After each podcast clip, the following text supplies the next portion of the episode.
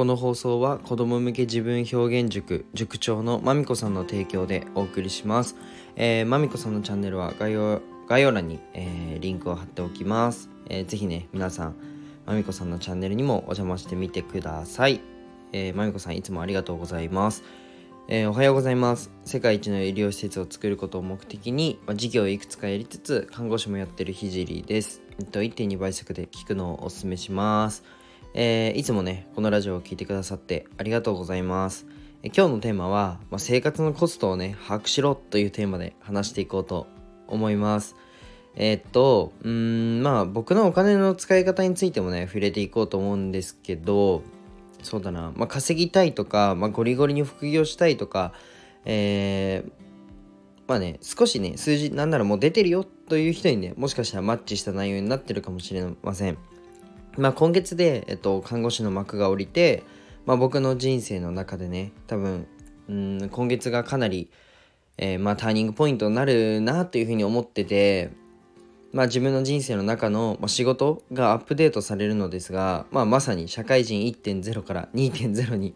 えー、なります。まあ、うんと5月に起業して、ま、個人事業主としてまあ、一歩一歩前に進んでるわけですが、まあ、今後はね、まあ、組織化を考えていく中で、まあ、コストをどこに割くのかっていうのが非常に重要になってきます。まあ、お金の使い方として、まあ、よく言われるのが、うんとまあ、消費、浪費、投資、まあ、この3択だよねっていうふうに言われてると思います。まあ、これは別に僕とかじゃなくて、まあ、結構いろんな方がいろんなところで言ってる話だと思うんですけど、まあ、そしてね、まあ、使われなくなってまあ、使われなくゴミになってるのが貯金だよねみたいな話もあると思うんですけど、まあ、これはちょっと後で解説しますね。でまあ消費はうんと生活のコスト。食事だったり電気だったり必要なものが消費ですね。で浪費は、まあ、例えばなんですけど自分のご褒美にブランド品を買ったり高級なご飯を食べたり、まあ、いわゆる、まあ、最悪なくてもいいけど、まあ、買うものを浪費と言いますよね。うん。まあ、この辺多分わかると思うんですけど、まあ、ぶっちゃけ、まあ、浪費も数字を決めてやるのはね僕はちょっと賛成派なんですよ。うん。まあね人生1回だし なんだろうな波をつけるって意味でも、まあ、贅沢をたまにするっていうのは僕は全然ありだなっていうふうに思ってる派です。あんまり僕はしないんですけど、まあ、次に、うんと、投資、まあ、これは株式だったり事業だったり。うんそうだな広告費だったり、まあ、あるいは勉強代もですね、まあ、なんとなくイメージついたとは思います。消費、浪費、投資に関してはもうね、本当にいろんな方がね、述べているので、まあ、誰かの参考にしてほしいんですけど、まあ、僕なりのお金の分配方法をね、話したいと思うので、まあ、興味がある方は是非ね、最後まで聞いてほしいんですけど、えっと、生活コストと貯金額は固定なんですよ。で、それ以外全て投資に回すっていうのが僕の考えで、僕の使い方です。でちなみに生活費は、うんと、約5万ですね。約というか5万で済むんですよ。こ5万で済むのこの僕なんですよ。まあなんとね、実家暮らし。最強ですね、実家暮らしは。で、車もない。はい、車いらないですね。で、食事もほぼ一食。もうコスト抑えれてますね。はい。で、Wi-Fi とスマホと PC があれば、なんとか生きていけるやつです。でね、ここのコストを上げる気はマジでないです。もういいんですよ。このままで。僕の生活は。生活のコストはねやることはもっと規模は大きくなってくるけど生活って見ると別にこの程度でいいんですよ。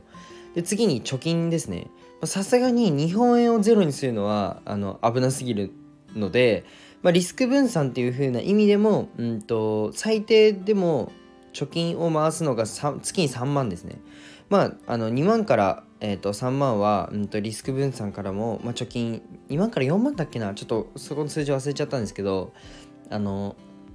投資でよくポートフォリオって言うじゃないですか。いろんなところに投資をする、まあ、リスク分散する、まあ、そういう意味でも、まあ、日本円で貯金するっていうのは、ま、少額しといた方がいいと言われていて、まあ、僕は2万から4万っていうふうに言われてるので、まあ、真ん中の間取って3万くらいかなっていう感じで3万円毎月貯金してます。まだ8万しか使ってないですよね。残りのお金は90%投資10%は寄付に使ってます。えっと、90%の内訳から説明すると、まあ、積立 NISA、イデコ。うん。ここはマックス入れてますね。はい。あとは、えっと、イーサリアムにちょこちょこ入れてます。まあ、ぶっちゃけ株式と仮想通貨こんぐらいですね。あとは、まあ、物販の卸に結構使っているのと、うん、今のは事業投資ですね。あとは SNS の教材も買ってます。まあ、勉強代ですね。うん。SNS のマーケティングの知識とか増やすために勉強代で使ってるっていう感じです。あとは、えっと、コミュニティに入ったり、えー、あとは誰かの、誰かに会いに行ったりとか、誰かとお食事に行ったりと交流にお金を使います。これも僕は自己投資だと思っています。まあ、こんな感じで投資で9割使って、あとは11月からは広告費に分回す計画が立ってて、まあ、効果が広告効果があるなと思ったところにひたすらかけるっていうのをやっていこうと思ってますまあねさあね皆さん聞いてみて分かったと思うんですけど別に生活するだけなら僕の場合はね8万あればいいんですよ。8万あればやっていけるんですよ。で何が言いたいかってそれが分かってる上で挑戦するのと分からず挑戦するのではもう運命の差があるんですよね。だって最悪事業失敗して事故ってもじゃあ8万稼げれば死なないんですよ。別にもうアルバイトでいいじゃないですか。みたいな感じで、まあ、今日伝えたいのは、えっと、自分の生活コストを正しく把握しないと大きな挑戦はなかなかむずいよねっていうことなんですよ。うんまあ、少しでも共感してくれたら 嬉しいです。で、えっと、残りの打ち上げの10%はあのー、支援団体とかに送っています。まあ、これはね、あのー、なんだろうな。まあ、別に僕はずっとやってることで自分が稼げるようになったからやってるってわけじゃなくて自分のお金の打ち上げっていうのは必ず生活費から引かれた部分生活費はもう抑えますよ生活費貯金投資を抑えた上で残りのお金のパーセンテージを10%は必ず、えー、寄付に回すっていうのは決めてるのでうんと、寄付に回してます。まあ、そんな感じですね。皆さんもね、あの、この放送を聞いて、あ、少しでも自分のお金のちょっと内訳見てみようとかね、そういう考えが になったら嬉しいなっていうふうに思います。まあ、なんかちょっとあの上から聞こえてたら、この放送が申し訳ないです。でも結構大事だと思うので、まあ、で、しかも意外とね、やってない方多いと思うんですよ。うんうん。まあね、ひょんなきっかけになれたらいいなって思ったので、今日はこの配信をしました。じゃ最後に一つお知らせをさせてください。現在ね、SNS の運用代行をやらせていただいてます。まあ、音声 SNS ってどうやって伸ばすんですかって、どうやってマネタイズするんですかっていうね、疑問がある方は、ぜひご連絡ください。えー、じゃあ今日もいい一日にしましょう。じゃあ、バイバイ。